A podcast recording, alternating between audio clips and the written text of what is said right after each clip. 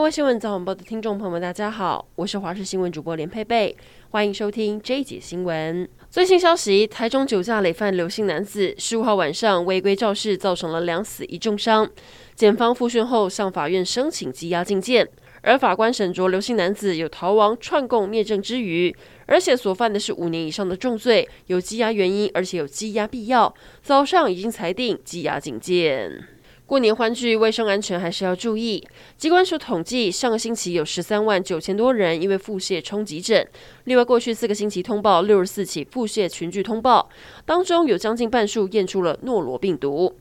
机关署认为，可能年底尾牙等聚餐活动比较多有关系，因为诺罗病毒容易透过飞沫跟接触传染，无论年纪大小，都可能吃了被病毒污染的食物和饮水，手部接触受污染的物品，再碰触自己的口鼻跟眼睛。或者是跟病人有密切接触，进而感染。通常感染一到三天就会出现腹泻、呕吐等症状。等到症状解除，至少要四十八小时以上再恢复上班上课，降低传播风险。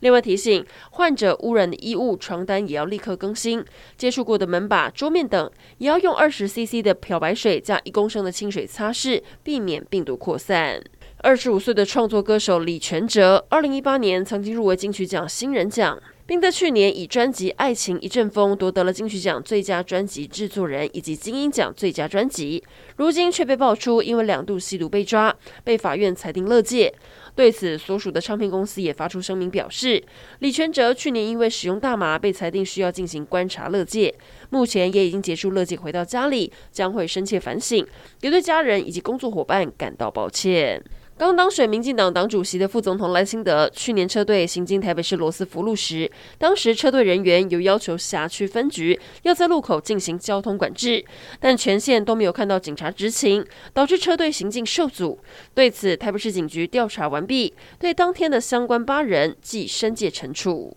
专门评估全球犯罪指数的资料库网站最近公布二零二三年各国的安全以及犯罪指数排名，台湾在全球一百四十二个国家中名列第三。数据显示，台湾的犯罪指数极低。这个网站将一百四十二个国家以及四百一十六个城市都列入评估名单，安全指数越低，犯罪指数越高，就代表这个城市的犯罪率越大。而台湾以安全指数八十三点八，犯罪指数十六点二，排名第三。而前两名则是刚分别举办完世界杯足球赛的卡达以及阿拉伯联合大公国，前十名中也包含了日本、香港、瑞士。而城市排名中，台湾首都台北市也以安全指数八十四点九、犯罪指数十五点一排名世界第三。农历春节就要来了，搭建车也要涨价了。台北市公共运输处宣布，今天开始到春节连假最后一天，二十九号，为期十三天，到台北地区的计程车每一趟将加收三十元的春节加成运价。民众如果对价钱有疑问，可以当场向司机确认。